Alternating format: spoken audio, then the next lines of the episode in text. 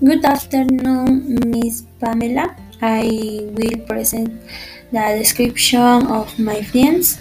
My friend is Aleli. She likes uh, sublime white chocolate. Uh, she likes shopping. Uh, she like uh, watch TV. She uses uh, clothes that are in trends. Short hair. Uh, she short has short uh, nails. Lean brown eyes. She is very funny.